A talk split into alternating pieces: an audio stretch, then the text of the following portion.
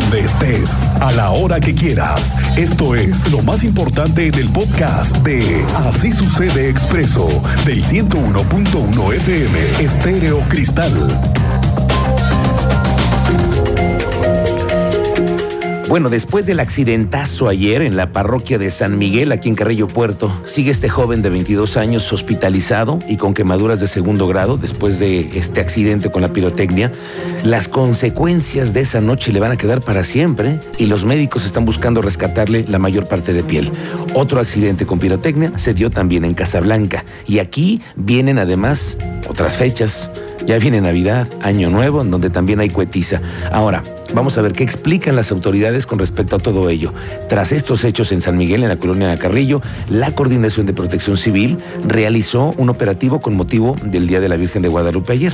Fueron asegurados 350 kilos de pirotecnia, ¿eh? que estaban piratas, que no contaban con los permisos por parte de la Secretaría de la Defensa Nacional y por ello no hubo quema. El director de la Coordinación de Protección Civil, Francisco Ramírez, dice que estos operativos se sumaron elementos del ejército mexicano y policías municipales. La mayoría de los aseguramientos se realizaron en Félix Osores, en Santa Rosa Jauregui, al norte y al poniente de la ciudad. Dentro de los festejos y quemas de Castillo, la Coordinación de Protección Civil reportó saldo blanco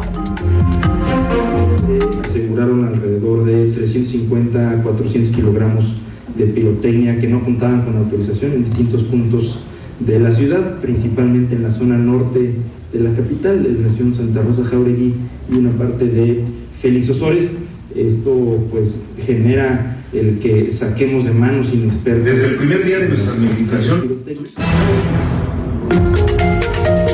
Bueno, pues arrancó el maratón Guadalupe Reyes. Para muchos es una época de muchas fiestas, de compromisos, de posadas, sí, sí, sí, cómo no, pero también hay operativos ¿eh? para evitar las tragedias y los accidentes. El alcalde Luis Nava encabezó el operativo de esta temporada. Va a ser en las siete delegaciones. El objetivo es garantizar la seguridad de las familias y de los visitantes. Solamente hay que tener mucha precaución, sobre todo en el centro histórico, en las plazas, centros comerciales, los mercados, los tianguis, que es en donde además hay más personas. Dentro de las acciones dijo el alcalde que se va a instalar un módulo de protección civil en el primer cuadro. Ahí se van a tener enlaces con el C4, que es eh, pues el enlace directamente para todo el monitoreo y la policía también hará recorridos en colonias y zonas comerciales para inhibir cualquier conducta delictiva. Día de nuestra administración tuvimos claro nuestro compromiso de trabajar para que las familias vivan tranquilas. Lo hemos hecho y lo seguiremos haciendo en coordinación con las instituciones de seguridad de los diferentes niveles de gobierno. Durante esta época decembrina no es la excepción. Hoy más que nunca queremos que las familias que aquí viven y las que nos visitan disfruten de las fiestas de fin de año.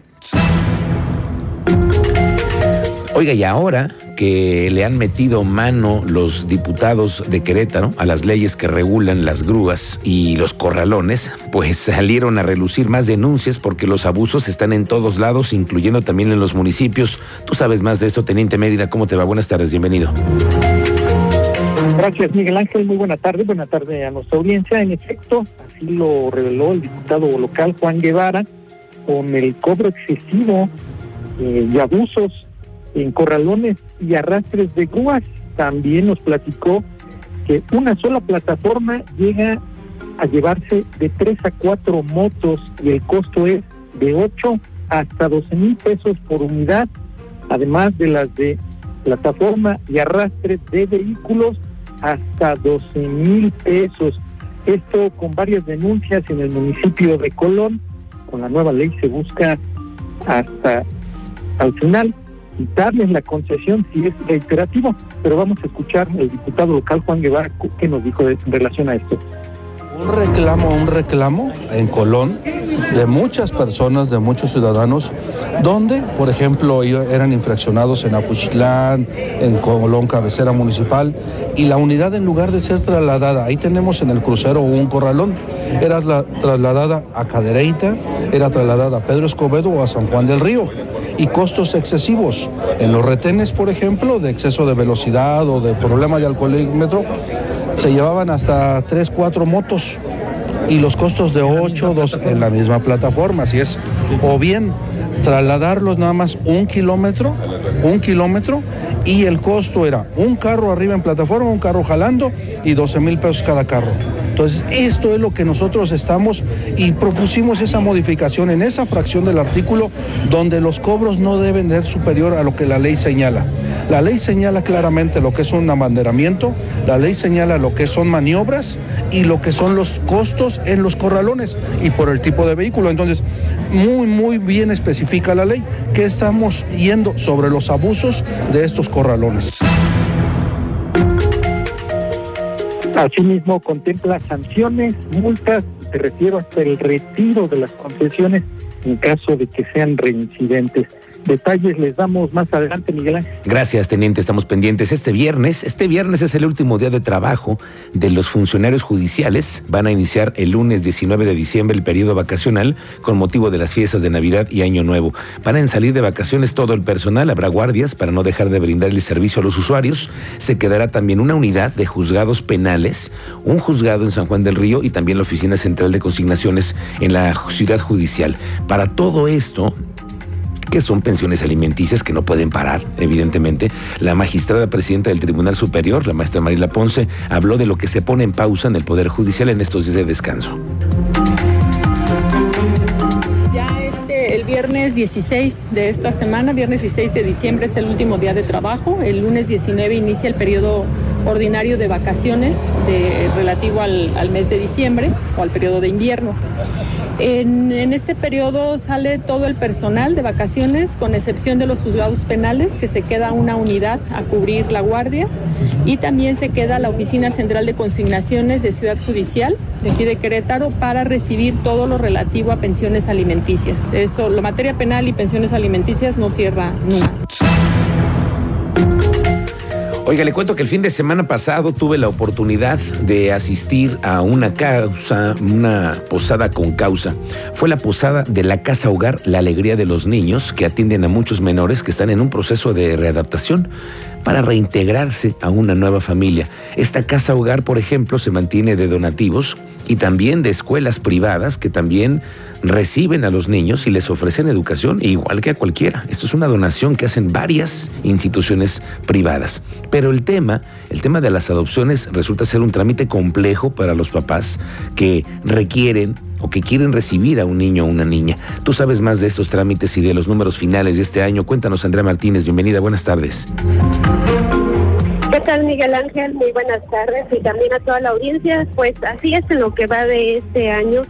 Se han dado en adopción a 22 menores que se encontraban bajo el resguardo del sistema estatal DIF. Así lo informó el director de este sistema, Oscar Gómez Miembro, que bueno, pues explicó que esto se logró gracias a que las parejas interesadas cumplieron con todos los requisitos para obtener su certificado de idoneidad. Escuchemos de, bueno, este reporte que nos compartía esta mañana el director del sistema estatal DIF.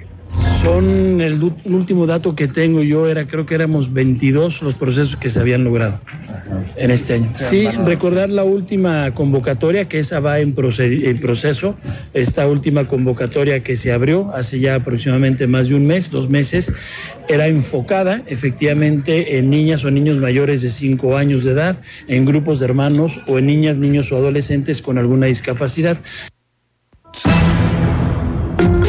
A ello, Gómez Miembro reveló que las familias interesadas en adoptar regularmente pues piden a niñas o niños menores de 6 años de edad.